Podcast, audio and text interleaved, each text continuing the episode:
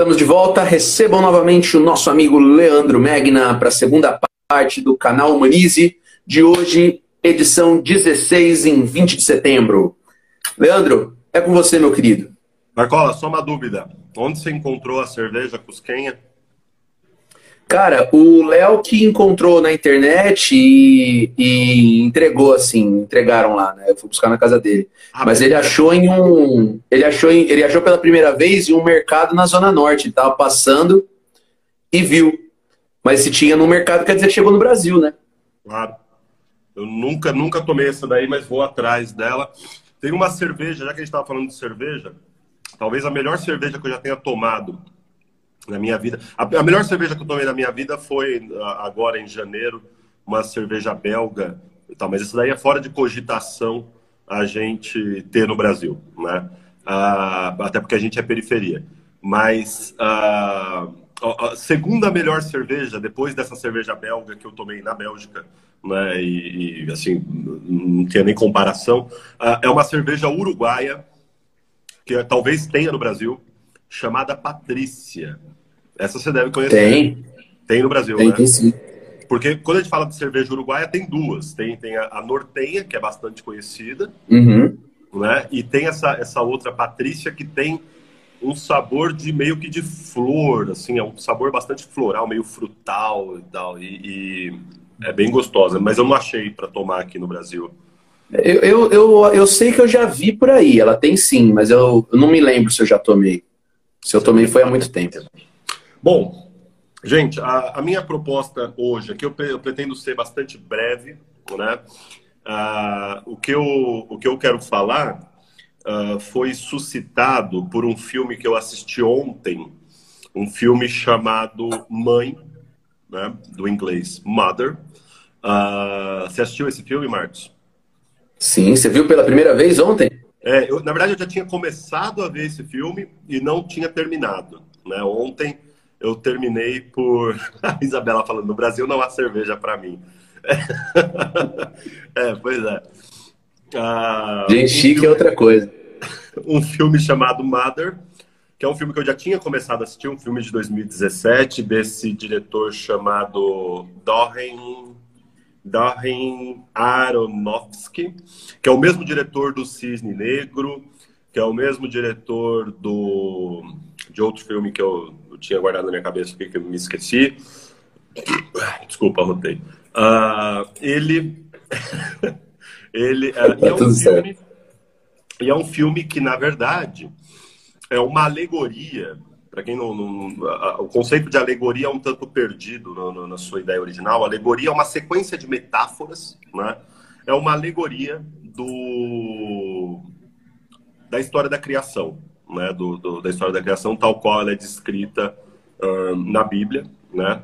E uh, basicamente uh, você tem, eu vou dar um pequeno spoiler aqui, mas basicamente você tem um casal uh, que vai viver numa casa, vai começar uma vida a dois numa casa que está sendo reconstruída, eh, e aí começam a chegar alguns visitantes um tanto inusitados e um tanto intrometidos, né? É, e isso, isso desperta muito a vaidade do homem da casa, que é representado pelo Javier Bardem, mais conhecido como marido da Penélope Cruz. Ah, né? Nos filmes do, do Almodóvar, não é isso? Nos filmes do Almodóvar, mas na verdade ele é marido dela na vida real, né? Ele é marido, ah, é? Ele é marido dela. Ah, tá. É, então, assim, muitas vezes a gente fala, ah, tal mulher é esposa de tal homem. Né? Eu acho que esse é um caso ótimo para a gente dizer que ela é muito maior do que ele. Né? Uhum. Uh, então, o marido da Penélope Cruz. E uh, ele. Uh, isso desperta um tanto a vaidade dele, né? A, o, o, fato de ele ter essas pessoas na casa e tal, e vai gerando um incômodo muito grande da mulher, que é a Jennifer, a Jennifer Lawrence. E, e, basicamente a alegoria se dá no sentido de que este homem, que é um poeta, uh, falta-lhe inspiração. E esses visitantes vão trazendo inspiração a ele, né?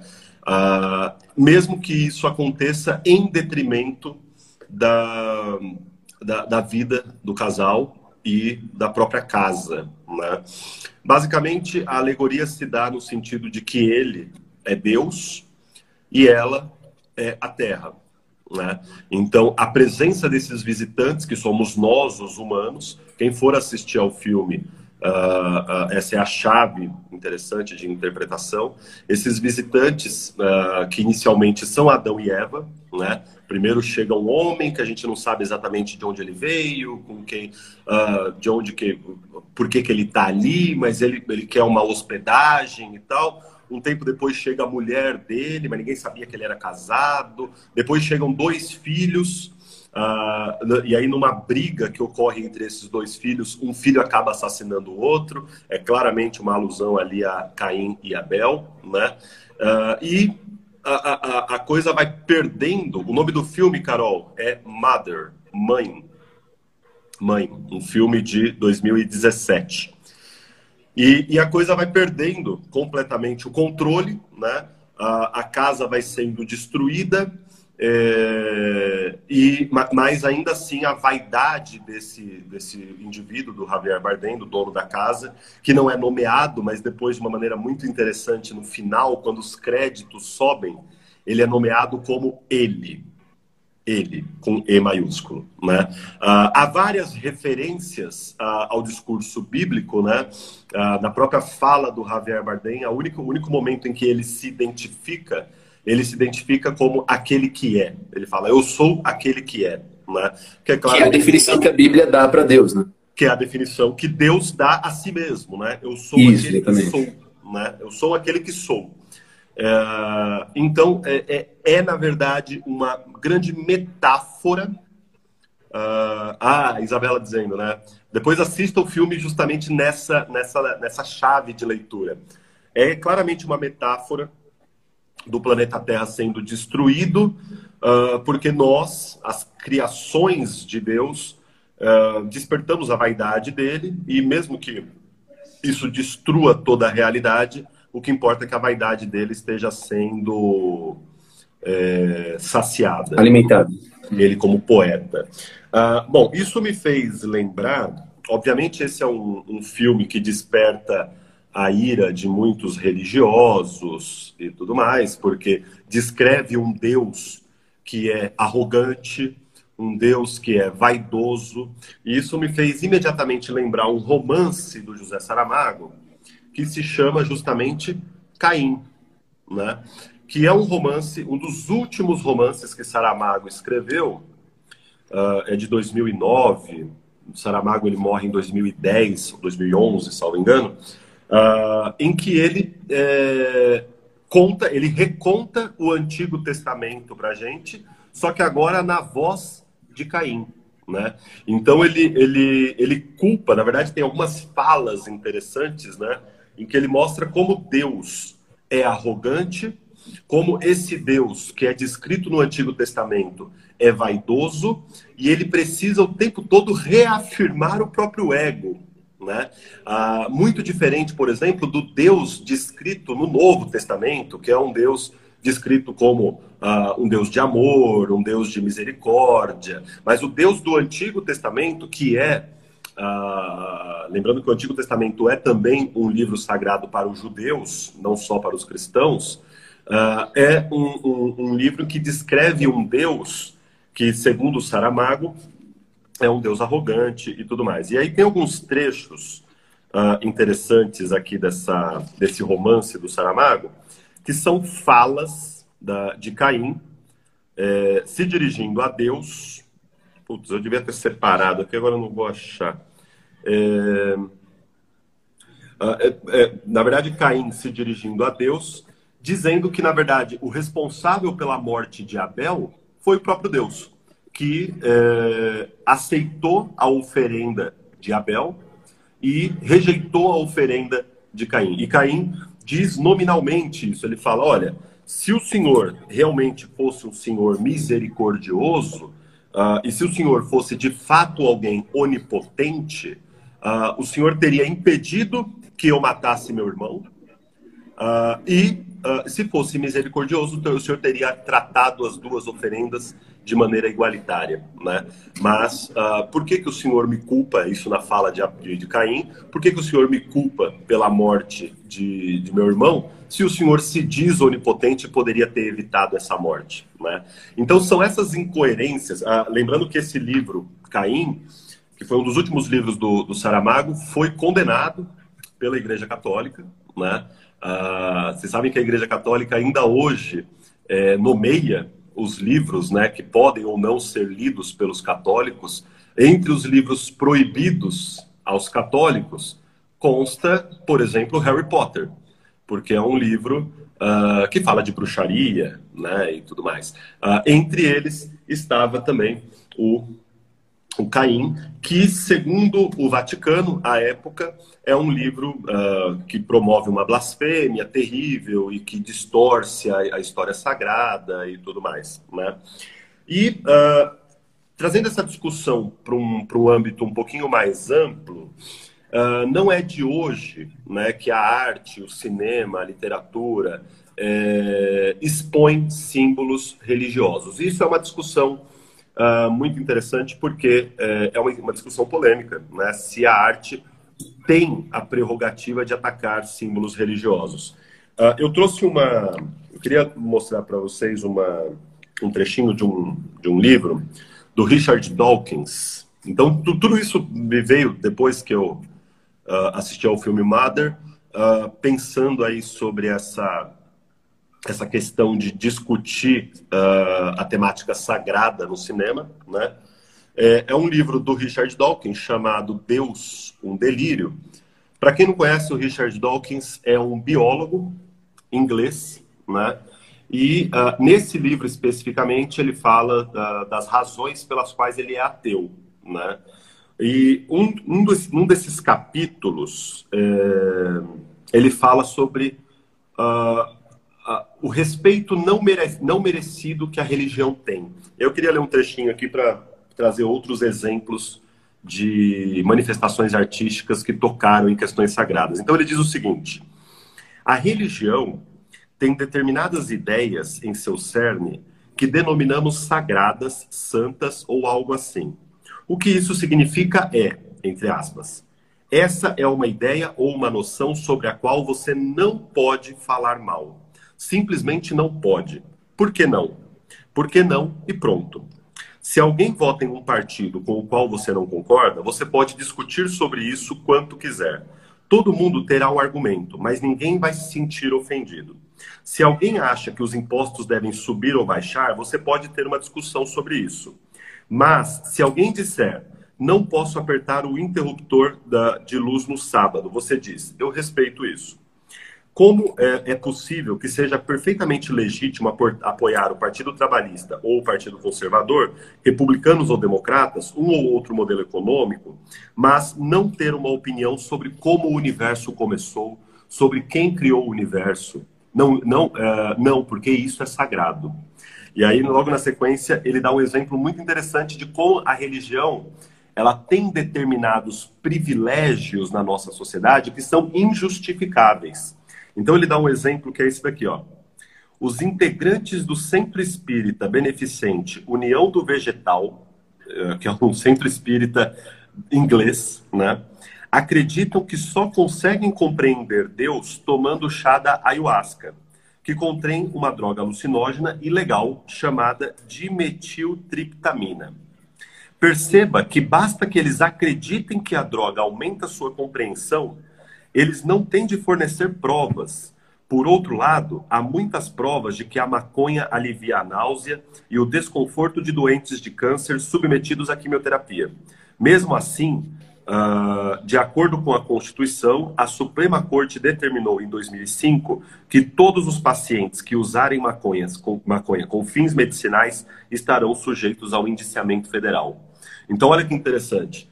Uh, ele mostra esse é um caso nos Estados Unidos, no Novo México, que uh, determinadas organizações religiosas detêm o privilégio de usar uh, uh, substâncias alucinógenas pela simples razão de que elas estão no âmbito da religião. enquanto, apesar de a gente ter provas empíricas e científicas de que a maconha pode ter um efeito medicinal no alívio de dor uh, e no, no, no, alívio de sintomas uh, de pessoas que têm uma série de doenças, ela ainda assim continua proibida. Né? Então, ele, uh, a partir desse, dessa constatação, o Richard Dawkins ele quer mostrar para a gente, ele quer defender a tese de que a religião detém determinados privilégios injustificados na nossa sociedade pelo simples, pela simples razão de que é religioso, né? Uh, pela simples razão de que ela toca em algo sagrado. Uh, quando a gente traz isso para a questão do cinema, eu queria trazer aqui algumas, eh, alguns casos específicos em relação a isso. A gente se lembra dos atentados à revista Charlie Hebdo, em Paris, em 2015, é, que era uma revista satírica uh, que fez uh, determinadas, fez algumas sátiras a Maomé e que uh, sofreu um atentado né, na cidade de Paris. À época, isso gerou uma polêmica muito grande, porque alguns diziam que, de fato, o jornal tinha uma liberdade para satirizar símbolos religiosos, outros diziam que não, que os atentados eram errados, óbvio, mas que a revista, entre aspas, tinha procurado por isso, né? É, porque se fossem símbolos cristãos, isso despertaria a ira de cristãos da mesma maneira e assim por diante. Uh, o que o, o, Richard Dawkins está levantando aqui é exatamente isso. Por que, que nós podemos, então, fazer críticas em relação a políticos, fazer críticas em relação a grupos sociais, enquanto a religião parece ter uma esfera de proteção que, do ponto de vista racional, é injustificada. Né?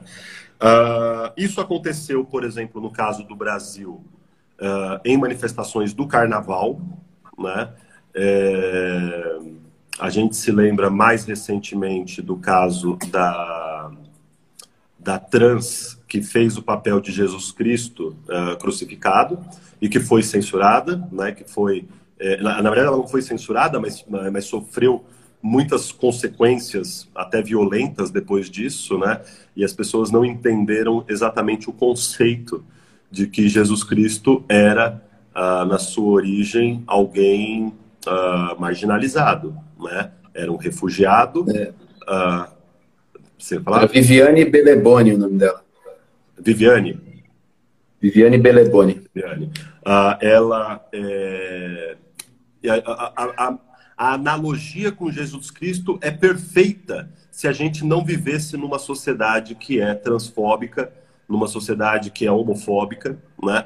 Porque uh, Jesus Cristo, em outras palavras, era alguém oprimido, era um, um refugiado, era pobre e foi condenado em grande medida por isso, né? Porque se dizia rei uh, e foi ridicularizado ao se dizer rei na situação social em que vivia.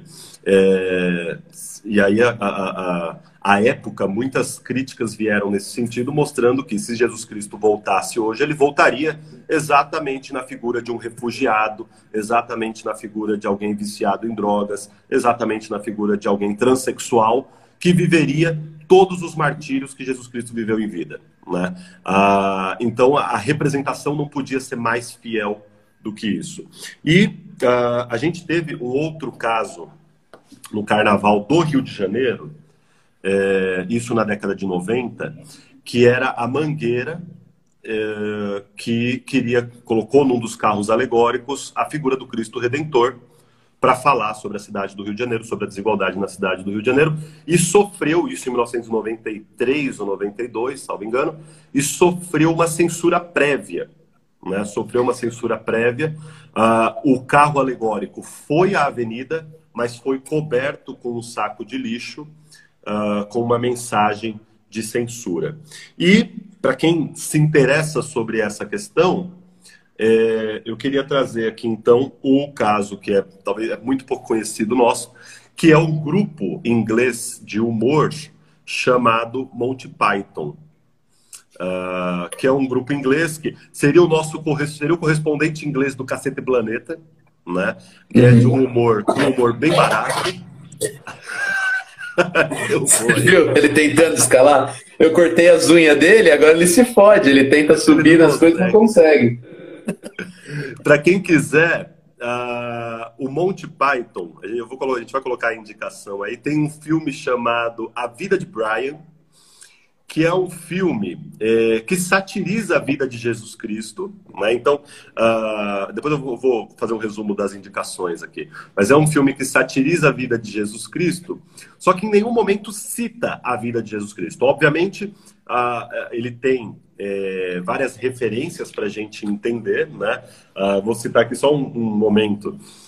quando Jesus nasce, quando, quando o Brian nasce, lá na Judéia, uh, três reis magos chegam para lhe entregar presentes, né? Ouro, mirra e incenso.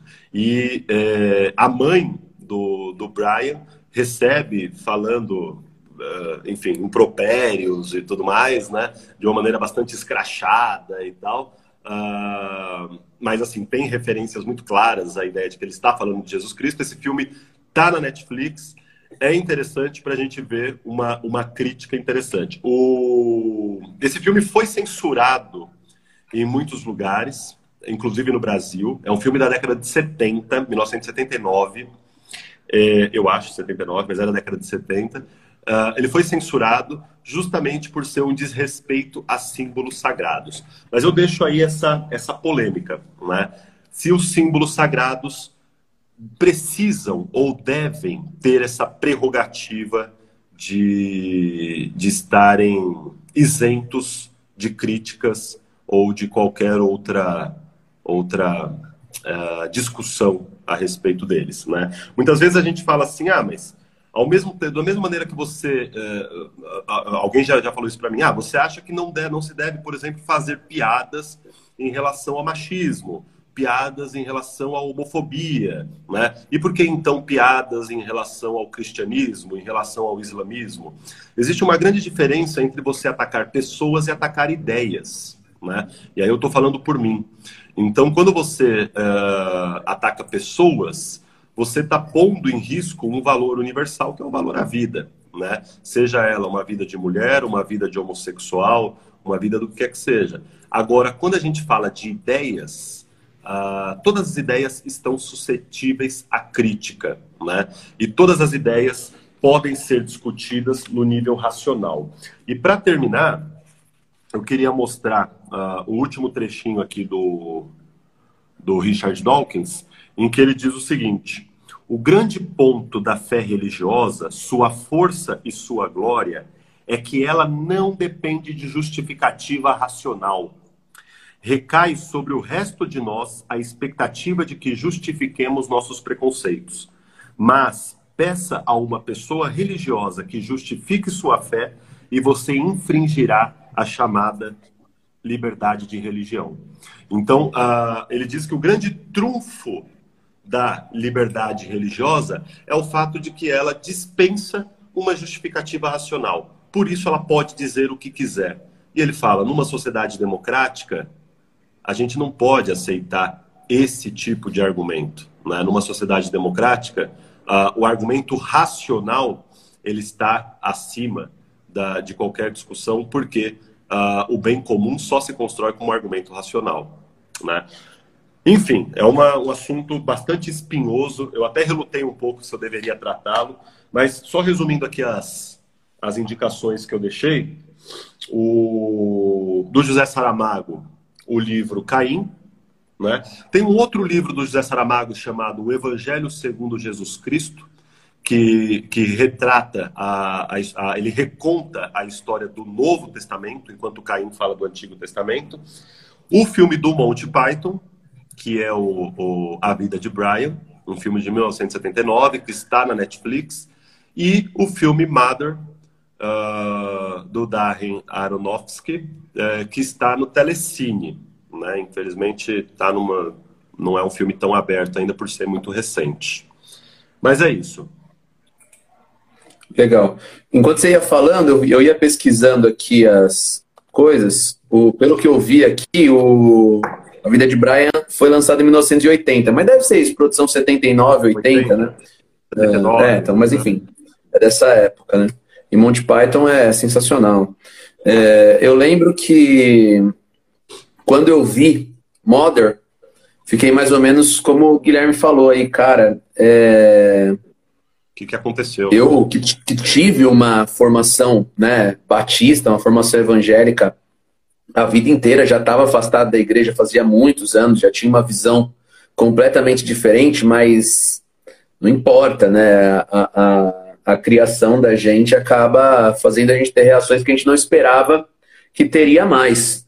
Mas, cara, eu fiquei tão atordoado naquela época que eu lembro que eu saí do cinema e não conseguia falar.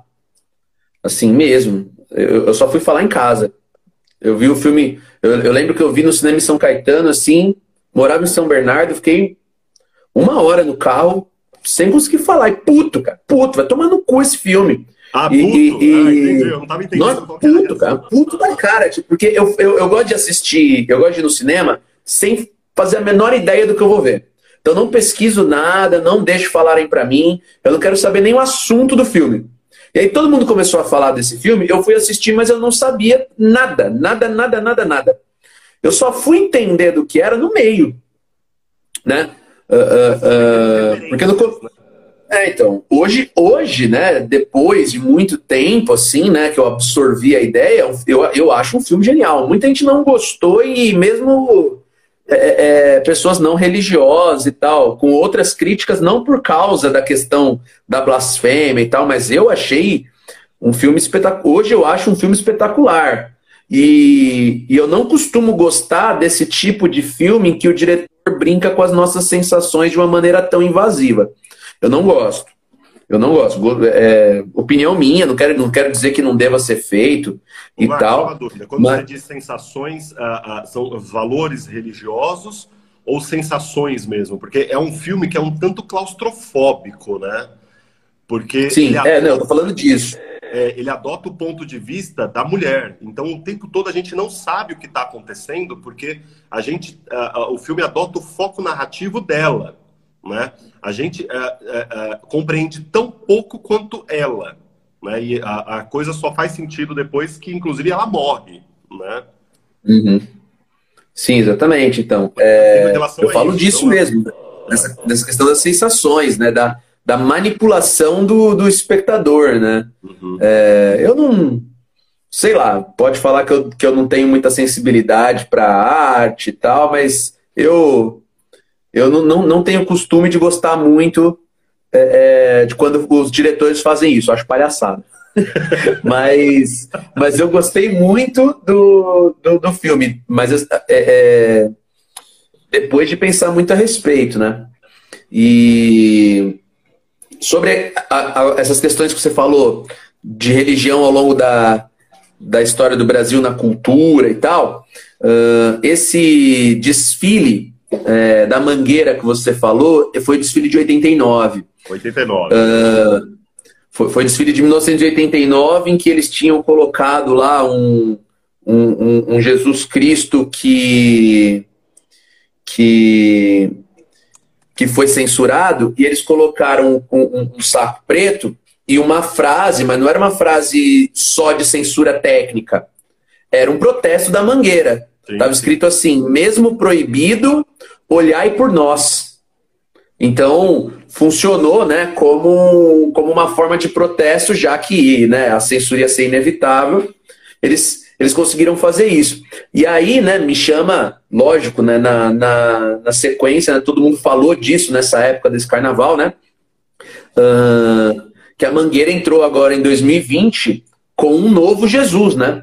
E essa, dessa vez não foi censurado, né? Um Jesus negro cravado de bala, né? E Jesus Cristo era o tema da Mangueira, né? Era o tema do, do samba enredo, né? Uh, e a, a, a, canção, né, a letra da música falava: Eu sou da estação primeira de Nazaré, eu Jesus, né? Rosto negro, sangue índio, corpo de mulher, moleque pilintra no buraco quente. Meu nome é Jesus da gente. Então falar de um de um outro dia é um tapa na cara desse conservadorismo tacanho que teve gosto de, de vingança pelo que tinha acontecido 29 anos antes, né? Uh, Então, é, é, é, é bem legal e, e, realmente, né, é um tema espinhoso, é um tema delicado uh, quando a gente fala de, de liberdade de opinião.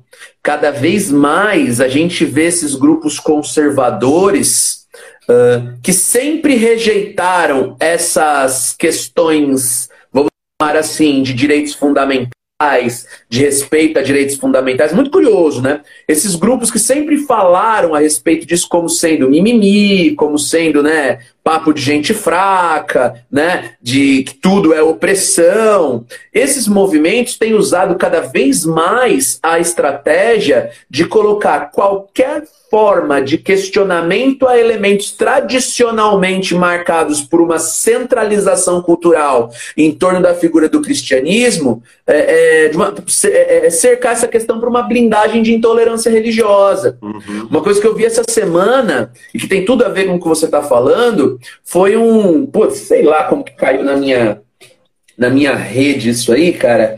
Mas era um vídeo que eu preferia até não ter visto, cara, de uma youtuber imbecil aí, é, é, assim, ultra católica, falando, eu nem sei se é verdade isso, inclusive, que existe um movimento aí para se reescrever os livros didáticos, retirando dos livros didáticos a, a, o conceito antes de Cristo e depois de Cristo e trocá-lo por antes da era comum e depois da era comum.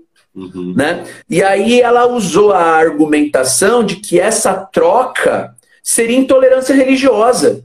E, cara, você pode realmente ser é, favorável a manter. Pô, são elementos estão consolidados, né? Pô, para que trocar isso? Vai ter um gasto enorme. Trocar o livro didático só para mudar isso. Realmente, você pode ter qualquer opinião, dizer, não, a, era cristã, ela é extremamente. É, ela é realmente historicamente. É, útil, é, razoável para se falar a respeito da história ocidental, relevante, a ponto de ser encontrado como marco, então não teria problema nenhum. Isso é questionável. Alguns vão falar que sim, outros que não, e pessoas que são cristãs vão falar que não, pessoas que não são cristãs vão falar que sim. Isso pode acontecer.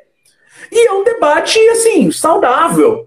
Mas você dizer que a sugestão dessa troca equivale à intolerância religiosa, é, é, é, é fazer uma inversão tão absurda porque é justamente o contrário. É justamente o contrário. Você tem uma, uma dominância, né, uma tradição tão arraigada né, dessa ideia do monopólio cristão, uh, que, que é justamente essa situação, essa circunstância que fomenta a intolerância religiosa para outras visões, para outras culturas.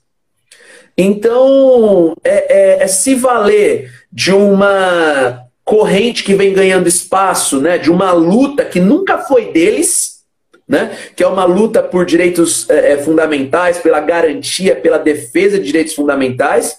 E agora que esses direitos estão razoavelmente consolidados, eles querem direcionar é, essa, essa conquista para elementos que não fazem parte desse bojo, que, que não, não que a, a, defesa da liberdade religiosa não seja, lógico que é, mas eles estão chamando de liberdade religiosa, de direito à liberdade religiosa, de direito à, à resistência à intolerância religiosa, algo que não faz o menor sentido, né? Não pode ser ignorância, não pode ser imbecilidade, só pode ser falta de caráter, só pode, só, só, só, só pode ser mesmo mau caratismo de um, de um movimento político, enfim, que se levanta cada vez mais de, é, usando a Bíblia, a Bíblia debaixo do braço, mas ignorando completamente a própria mentalidade, né? a própria doutrina cristã. Né? Utiliza, a utilização de uma doutrina cristã para semear um discurso de ódio e de intolerância. Né? Isso, isso é uma coisa que deixa a gente, né, deixa a ala progressista muitas vezes ainda né, nocauteada de estupefação. Essa estratégia deles, inclusive a gente já falou isso em outros momentos também, vem dando muito certo. Né? Uh, você extrapola na sua posição ultra radical de uma maneira tão grotesca, tão, tão inesperada, que a oposição progressista fica sem sem chão, sem saber nem como reagir, porque fala, isso é tão animalesco que eu não sei nem como, eu não sei nem como criticar, eu não sei nem como questionar. E a gente está realmente perdendo essa briga. Isso que é o, o interessante, a convicção com a qual essa turma vem defendendo o que é absolutamente inaceitável, indefensável, tem deixado a ala progressista assim, nocauteada, atordoada com o fato de, cara, esse cara não está respeitando os preceitos mínimos para que haja um debate, mas está entrando no debate, né? E, e essa é uma, é, esse é um campo, né? O campo da, da, da, da moral, da moral religiosa, né? Que tem muito espaço para isso, sobretudo porque nós somos, nós somos um país de, de maioria conservadora e cristã católica, né? cada vez maior é, é neopentecostal, mas, enfim, nesse sentido eles se abraçam. Até, você tocou numa coisa interessante, que eles estão usando as mesmas armas dos grupos progressistas que vêm conseguindo uh, algumas conquistas aí nos, nos últimos 20, 30 anos, né? Então, os grupos que foram historicamente oprimidos, então aqui a gente fala, para falar de religião, a gente fala das religiões de matriz africana, a gente pode falar de negro, a gente pode falar de homossexuais, a gente pode falar de mulheres. Então quando a gente fala que uh, esses grupos encontraram na linguagem uh, maneiras de mostrar como que essa dominação se dá no, no campo da linguagem, né? Uh, e aí você, você vê um argumento como esse, de que o antes de Cristo, ao ser retirado, ao ser questionado, é um caso de intolerância religiosa, isso prova que eles estão usando as mesmas armas e, uh, de maneira, como você disse, até vitoriosa, uh, para dizer a mesma coisa. Porém, a gente pode. Aqui tem uma, uma falácia de princípio, que é o seguinte: não existe preconceito contra grupos dominantes. É a mesma coisa que a gente falar de racismo, racismo reverso, reverso ou falar de, de ai, uh, esses conceitos todos que a gente ouve falar aí de, de opressão contra a heterossexualidade e assim por diante. Esse livro é um livro bem bacana para discutir sobre isso, né? Que é Deus um Delírio, do Richard Dawkins. Tem um outro, de um inglês também, Christopher Hitchens, que se chama Deus Não É Grande, que ele uh, argumenta do ponto de vista social os tipos de privilégio que a religião tem na nossa sociedade e que faz com que ela é, se imponha sobre qualquer outra discussão. E só e aí a última coisinha que eu queria trazer é um parágrafo em que o Richard Dawkins uh, fala sobre essa questão. E aí eu, eu quero ler esse parágrafo justamente para deixar aqui a, a provocação para quem quiser ler esse, esse livro, porque eu acho que vale muito a pena. Ele diz o seguinte: uh, imagine, junto com John Lennon, um mundo sem religião. Imagine o um mundo sem ataques suicidas, sem o 11 de setembro, sem o 7 de julho de Londres, sem as cruzadas, sem caça às bruxas, sem a conspiração da pólvora, sem a partição da Índia, sem as guerras entre israelenses e palestinos, sem massacres sérvios, croatas, muçulmanos, sem a perseguição de judeus como assassinos de Cristo, sem os problemas da Irlanda do Norte, sem assassinatos em nome da honra, sem evangélicos televisivos de terno brilhante e cabelo bufante, tirando dinheiro dos ingênuos. Imagine o mundo sem o Talibã para explodir estátuas antigas, sem decapitações públicas de blasfemos, sem açoite de pele feminina, sem crime de ter mostrado em um. É, se, é, se, desculpa, errado. Sem o açoite da, da pele feminina pelo crime de ter se mostrado em um centímetro. Aliás, e olha que assustador isso. Aliás, meu colega Desmond Morris me informa que a magnífica canção de John Lennon às vezes é executada nos Estados Unidos com a frase uh, que ele fala and no religion too e sem religião, mas às vezes ela é executada nos Estados Unidos com essa frase censurada. Uma versão chegou a, a ser tocada nos Estados Unidos com a seguinte, a seguinte frase: uh, Imagine a world with one religion too com apenas uma religião. Então, a, é interessante como os Estados Unidos, e aqui nesse livro é muito interessante, ele fala por que, que nos Estados Unidos a, a religião tem um papel tão predominante, enquanto na Inglaterra não. A, a tese que ele levanta é uma tese muito interessante, que é a seguinte: acontece que na Inglaterra a religião é oficial. Até hoje, a igreja anglicana está sob a tutela do Estado. Né? Enquanto nos Estados Unidos a religião se impôs como um mercado. Ele fala que nos Estados Unidos se vende Deus como se vende sabão em pó.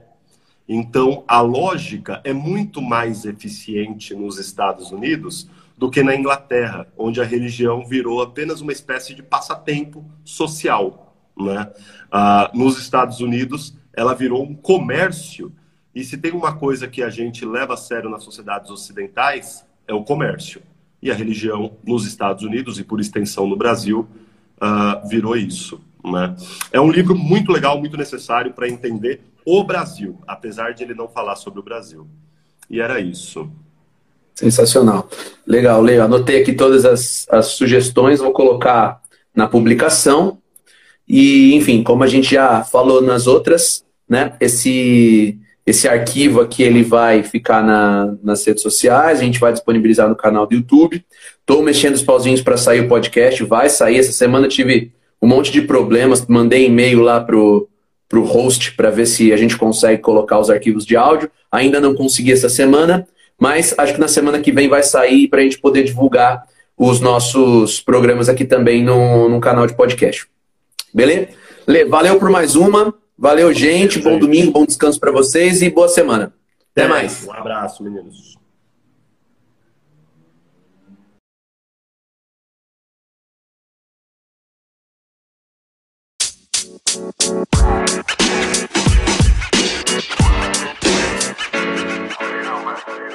you know, man.